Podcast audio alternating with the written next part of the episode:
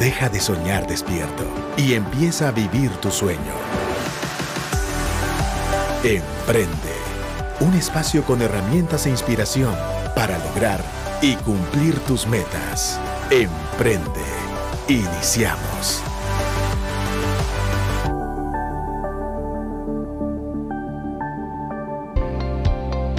Muy buenas tardes amigos de Radio Actitud y Emprende. Estamos aquí nuevamente su servidor Pepe Caseros para traer en este año que Dios nos está dando nuevas historias de inspiración, herramientas financieras, operativas, mercadológicas, tecnológicas para poder hacer que esas ideas y esos sueños se conviertan en emprendimientos y esos emprendimientos en empresas formales, grandes, que hagan resplandecer la fe, y la preparación que tenemos todos como chapines e hijos de Dios.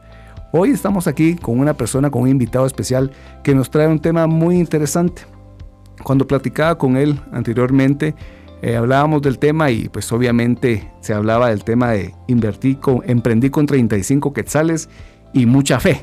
Entonces digo, vamos a ponerle 100 quetzales ahí para dejarlo así exacto, ¿verdad? Entonces yo creo que muchos de los que estamos escuchando el programa, muchas veces esos 100 quetzales los tenemos en la bolsa.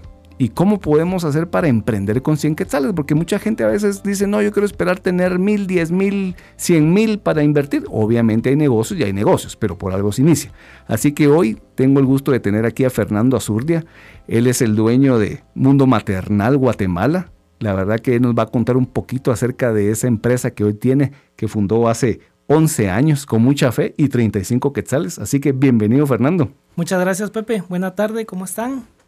No, súper, todo nítido. Aquí empezando con ganas este año. Oh, qué bueno. Qué bueno. Me alegra bastante vos. Te quería hacer una consulta y una pregunta, que es la que le hago a todos los invitados cuando vienen por primera vez. ¿Quién es Fernando Zurdia? Bueno, yo eh, soy Fernando Zurdia, de 39 años, soy guatemalteco y inicié mi emprendimiento con 35 quexales y mucha, mucha fe. Excelente. Yo creo que muchos de los que estamos escuchando este programa, estamos, ¿sabes una cosa? Tenerte aquí como una primicia del año es algo importante. Creo que necesitamos escuchar esa historia e inspiración que nos traes, porque mucha gente ahorita inicia el año con mucha planificación, ¿verdad? Empiezan, tienen un lienzo en blanco, 12 meses, 300, bueno, ahorita ya son 354 días los que los quedan del año. ¿Cómo vamos a terminar el año? Va a depender de cómo iniciamos ahorita la planificación que hagamos, la fe que tengamos, los pactos que hagamos con Dios van a definir cómo vamos a terminar este año. Yo sé que llevas 11 años con tu negocio, nos vas a contar cómo iniciaste, cómo está tu camino en la fe, porque yo sé que la fe es parte, es ese activo que tenés que te ha hecho crecer. Entonces, hablemos un poquito de cómo fue tu vida, qué te llevó a ser emprendedor. Bueno, eh, para serles sincero, no tenía muy claro cómo empezar el día de hoy. Pero hoy a las 2 de la mañana Dios me despertó con un sueño en el cual estaban mis dos líderes, Josué y Amalia Tuches. Entonces eh, voy a contar algo que realmente solo he contado una vez. Y todo empezó hace 39 años en el vientre de mi mamá. Cuando mi mamá quedó embarazada de mí, eh, se lo contó a mi papá. Y mi papá no me quería tener, la llevó a una clínica y a mi mamá le practicaron el aborto. Cuando mi mamá despertó, eh, le preguntó al doctor que si ya le había practicado el aborto y el, doctor le dijo que sí, pero que el feto se, se, había movido como pez en el agua y que no lo había podido sacar. Cuando mi mamá salió de la clínica le dijo a mi papá que no me había podido abortar porque no se había podido, de plano era Dios el que me había protegido, ¿verdad? Desde el vientre de mi mamá. Y mi papá ahí tomó la decisión de abandonar a mi mamá.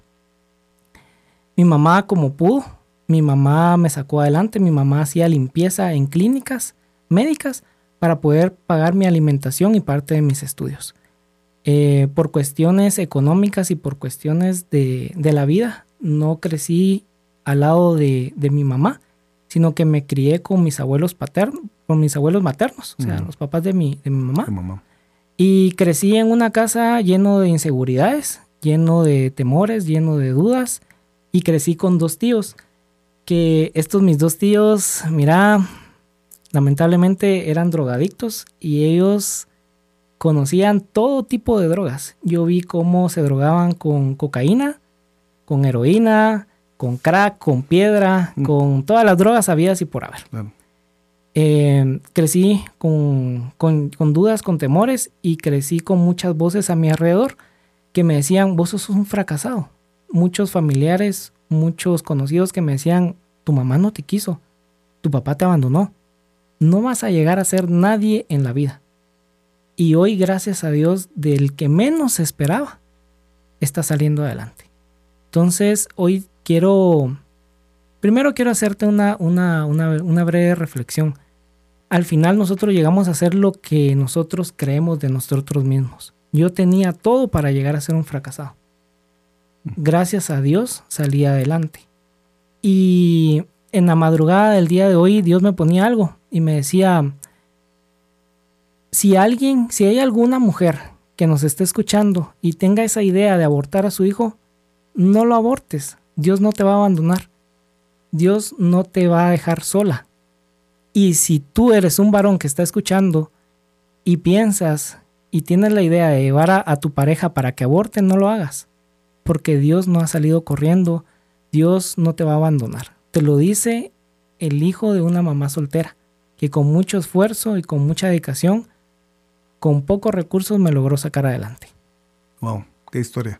Gracias Fernando por abrir tu corazón y contar esto aquí al aire. Realmente vienen muchas cosas a mi mente. Eh, seguramente esa infancia no fue fácil, ¿verdad? Fíjate que no fue fácil. Eh, casi todas las noches lloraba preguntando por qué mi papá me había abandonado. No. ¿Qué de malo había hecho yo? No. ¿Qué culpa había tenido yo para que él me abandonara? Y desde muy pequeño me aferré a que Dios era mi padre. Y mi historia de emprendimiento inicia precisamente cuando llegué a Casa de Dios. Llegué a Casa de Dios en el templo de San José Pinula. Correcto. Y me impactaron dos cosas. El tamaño del templo y la historia de un hombre que había dado su primer millón a Dios.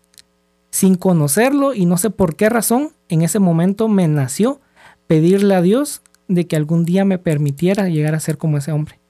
Y yo sé que ese anhelo todavía no se ha cumplido en mi vida, pero sé que Dios me va a permitir dar mi primer millón a Él. Estamos seguros que así va a ser. Amén, así va a ser. Y sé que en la radio lo vamos a contar. Así. Ah, Voy a venir a dar ese testimonio, créeme que sí. Buenísimo, porque sé que Dios te ha llevado a un nivel de empresario ahora que tenés este negocio de mundo maternal, donde empezaste con un producto y ahora tenés más de 300. Y quisiera, pues, después de esta historia, que también yo le puedo decir a la gente que está escuchando este programa, que a lo mejor ustedes empezaron queriendo abortar algún proyecto, algún emprendimiento, algún sueño, yo te diría, sentate a planificarlo, dale forma, exponéselo a personas que tienen fruto a nivel empresarial, pregunta si eso tiene, eh, pues obviamente rentabilidad, el mercado es el adecuado y seguí adelante, tenés sueños. A veces todo ese esfuerzo que hiciste solo hay que darle un twist y muchas veces con la fe lo vas a sacar adelante. Así es. Entonces eh, voy a iniciar con mi, con mi historia. Em, un día mi suegra le dijo a mi esposa, de que le hiciera un favor, de que le fuera a comprar un producto que valía 35 quetzales y que lo fuera a entregar de una vez. Lo, peculiar es de que el producto estaba a la vuelta de donde lo teníamos que ir a entregar. Entonces fuimos, lo compramos y lo entregamos.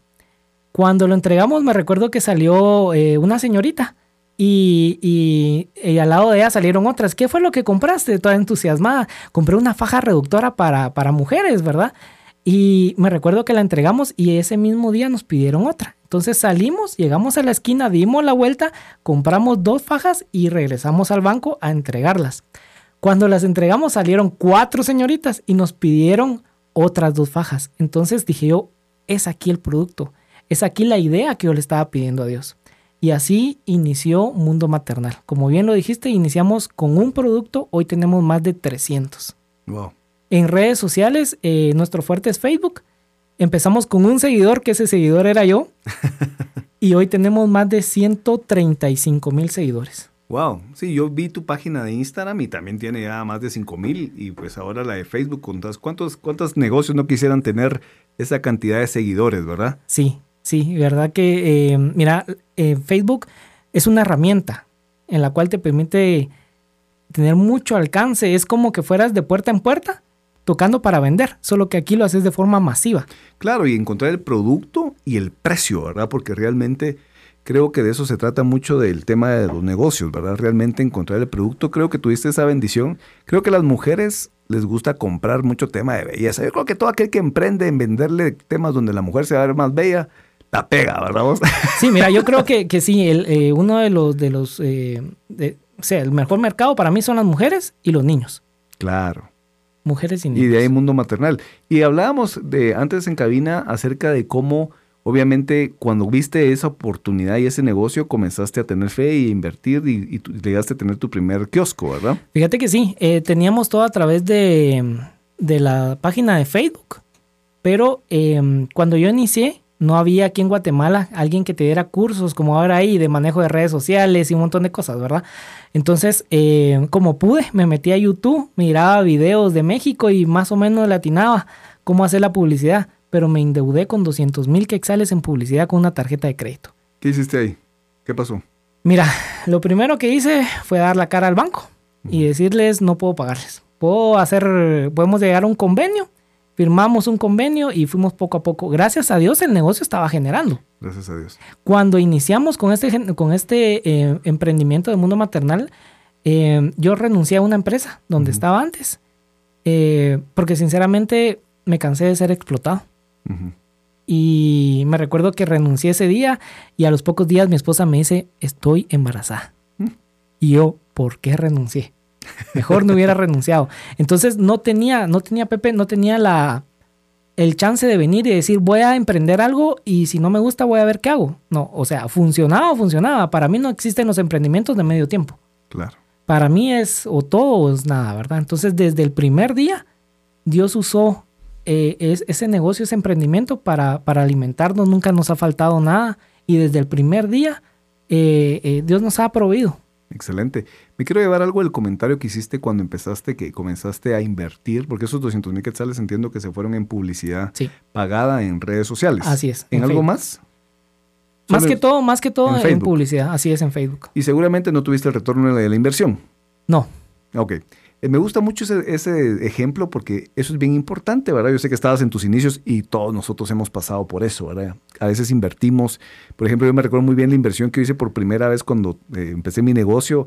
Eh, fue un, bifo- un bifolear en uno de los periódicos más principales de Guatemala y gasté 25 mil quetzales de ese, de ese entonces. Y dije, wow, voy a recuperar esos 25 mil quetzales. Y realmente a nivel plata no lo recuperas. sí, Lo que vas creando es obviamente una expectativa de una nueva marca, que hay que darle una continuidad en un plan de marketing, ¿verdad? Que obviamente hay que pues, planificarlo. Por eso es importante ahorita que estamos hablando contigo de planificar. Entonces tú si estás escuchando este programa, obviamente las redes sociales hoy son súper importantes, pero planificar tu plan de marketing, ¿verdad? No solo vendamos a lo loco, busquemos el producto ganador, sino ejecutemos bien nuestro plan de marketing y estudiemos lo que vos hiciste, porque es un principio, ser autodidacta. sí. Fíjate de que al principio como no tenía conocimiento pensé que solo era pagar y entre más pagaba pensaba yo que mejor, o sea, más, más gente llegaba y más vendía, que si no es así. Antes pagaba 200, 300 quetzales diarios de publicidad. Ahora pago 200 quetzales para 7 días. En promedio son 30 quetzales diarios. Sí, pues. Entonces, cuando aprendí a hacer la publicidad efectiva, nació otro negocio, que ahora asesoro varias empresas o varios negocios, varios emprendimientos que me buscan para que les enseñe o les maneje sus redes sociales. ¿Y dónde te pueden encontrar? Me encuentran, eh, bueno, eh, puedo darles mi número de- Claro, de, por teléfono, supuesto. es el 5880-0947. Buenísimo. Ahí me pueden escribir y estoy para servirles. Perfecto. Y recuerden seguir a Mundo Maternal en Facebook y en Instagram como Mundo Maternal Guatemala.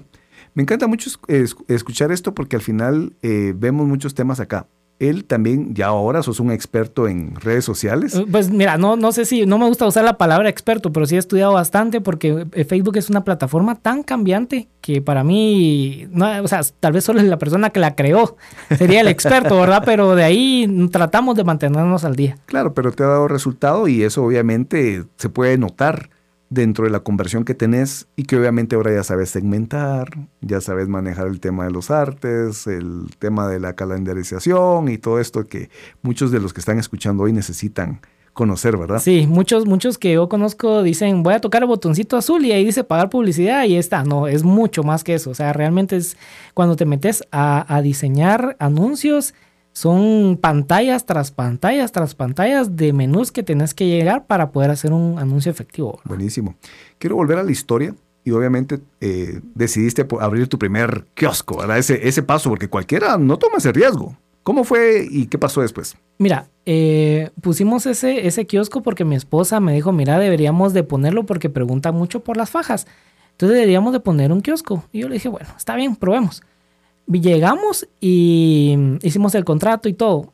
Teníamos solo las fajas y me recuerdo que en ese entonces teníamos como 30 fajas disponibles y colocamos las 30 fajas y, y, el kiosco, a pesar de que no era tan grande, tenía como una vitrina como de unos 2 metros, 2 metros y medio. Y se miraba tan vacío, pero así tan vacío que dije, oh, qué feo se mira. Y mi esposa me dijo, mira, anda a comprar otro producto. Y yo, ¿pero qué voy a comprar? No sé, algo relacionado con las bajas. Anda a buscar productos de bebés. Y yo, bueno, me fui, todo obediente, ¿verdad? Y dije, ¿pero qué compro? Y en eso dije, bueno, voy a ir a comprar camisetas, calcetines, voy a ir a comprar unas pachitas, cositas así. Me recuerdo que empezamos eso con, con mil quexales. Llegué, colocamos todo y mira, rompiendo las bolsas para sacar el producto, colocando en las vitrinas y Dios nos ha dado una gracia y un favor que realmente nos ha bendecido mucho colocando el producto en las vitrinas y la gente pasaba, qué bonito, ¿cuánto cuesta? Tanto, me lo llevo. Y yo llevé una docena, por ejemplo, de, zapatitos. Y me, dice mi esposa, mira, ya se acabaron los zapatitos, anda, trae más. Y agarré el dinero y me fui a comprar dos docenas y las llevé al local. Aprendí a no comerme la, ganancia, ¿verdad? Sino que a reinvertirla. Buenísimo, eso es un súper principio. Así es. Y entonces empezaste en ese, en ese kiosco. Mira, me recuerdo, todos los negocios empiezan así. Yo me recuerdo también cuando empecé que me tocó invertir en la primera oficina. En aquel tiempo no te daban el POS o los links para poder tener tarjeta de crédito. Tenías que tener un local o una oficina formal. Y me recuerdo muy bien que cuando yo comencé mi empresa, comencé vendiendo smartphones. Y me pidieron tener una oficina y obviamente lo primero que invertí a nivel de mobiliario de equipo fueron unos slat walls, que son unas cosas de madera que puedes colocar como eh, paletas para poder exhibir producto. Y me recuerdo que no tenía tanto producto, ¿verdad vos? Porque yo venía a ver los teléfonos y los vendía. Entonces llamaba a mis, llamé a mis clientes, a los que les había vendido smartphones, y les decía, mira, ahí no tenés la caja. Yo la voy a ir a traer. Entonces me daban la caja y ponía las cajas como que era el showroom. Para llenar espacio. Ah, sí. Entonces ahí dejamos bien aspirada la oficina, dejamos el showroom nítido, llamamos a los de Visa, vamos, y llegaron ahí a ver y bueno, nos dieron el POS, ¿verdad? Entonces ya, ya me tocaba, ya podía dar bisacuotas y todo. Entonces eso me ayudó mucho pues a crecer el negocio, pero va muy de la mano con lo que vos hiciste con tu kiosco. Sí, fíjate que eh, precisamente tocabas el tema de los clientes. Los mismos clientes nos fueron pidiendo, mire, no consigue termos, mire, no consigue pachas, mire, no consigue pañaleras. Entonces el mismo cliente te iba pidiendo y nosotros hacíamos todo lo posible para conseguirle los productos. Llegamos a un punto donde en ese kiosquito, eh, perdón, sí, en ese kiosquito pequeño ya no cabíamos y me recuerdo que muchos llegaban y me decían, mire, aquí es mundo maternal, sí, tan bonitas las fotos usted. Y es un pedazo de kiosco, nos hacían de menos. Y eso, mira, realmente me dolía, pero dentro de mí decía, y van a ver a dónde va a llegar este pedazo de kiosco. de verdad. Y eso, en lugar de, desilusionarme, me motivaba a, seguir creciendo. Eh, por cuestiones eh, administrativas, pues nos salimos y nos fuimos a alquilar un local que es de 100 metros cuadrados que es ahora donde tenemos la tienda de Mundo Maternal Guatemala y contamos con más de 300 productos. ¿En dónde está ubicada, Fernando? Estamos ubicados en la Sexta Avenida 9-62 de la zona 1. Buenísimo. Sobre el paseo de la Sexta Avenida de la ciudad de Guatemala. Y ya no es tu pedazo de kiosco, es tu local comercial, tu eh, tienda. exacto. Y fíjate que, em, bueno, cuando uno va empezando uno se emociona. Y llegamos a tener cuatro locales. Sí, pues. Ahí aprendí que muchas empresas quiebran por crecimiento más que por deuda. Mm. Entonces decidí echarme para atrás, ¿verdad? Y, pusimos el de la zona 1, que es donde estamos actualmente, y cerramos todos los demás. Buenísimo. Sí, ese es otro principio interesante. Quisiera creer, digamos, o me digas, digamos, en este crecimiento, cuando creciste a cuatro tiendas, eh, ¿qué pasó? ¿Se elevó mucho el gasto fijo o fue el tema del músculo de inventario? ¿Qué hizo que mejor decidieras volver a, a mantenerte en una y, seguir en un tema de distribución por medio de marketing digital o cómo pasó? Mira, eh, bueno, tomé la decisión por dos cuestiones. La primera, los empleados. Porque lamentablemente muchas veces si no tenés controles, en aquel tiempo no teníamos un sistema de inventario como el que tenemos ahorita y no teníamos sistema de cámaras en todos lugares. Sí, pues. Entonces, eh, con mis posibilidades, compré una cámara que que giran y así medio controlábamos al personal, pero como todas eran patojas, llegaba el novio que se salía, que dejaba cerrado, que se iba al baño una hora. Eh, tuvimos en un centro comercial de aquí Guatemala muy, muy prestigioso, tuvimos un local también y me recuerdo de que un día, ¿y dónde está la patoja? Va cerrado local. ¿Y a dónde fue? Se fue a dos centros comerciales al baño.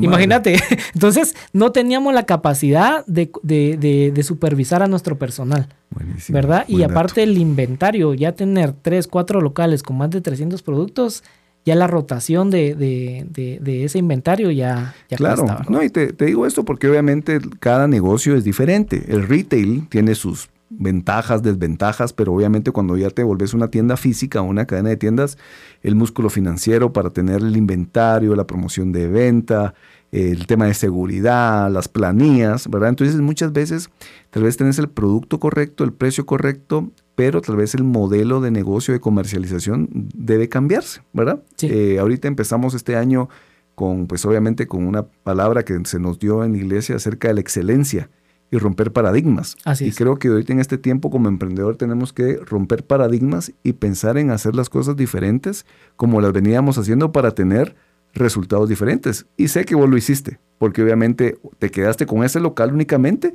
y has crecido porque has diversificado tus canales de comercialización. Así es. Fíjate que eh, yo tenía también en ese tiempo, tenía en la mente de que o sea, yo pensaba que al llegar a, para generar mucho necesitaba muchos empleados y mucha, o sea, una empresa muy grande. Sí. Pero hoy en día, a través de las redes sociales, ya con tres personas puedes generar incluso lo que genera una empresa que tiene 200 empleados. buenísimo el tema, buenísimo porque a veces el emprendedor empieza con la mente equivocada.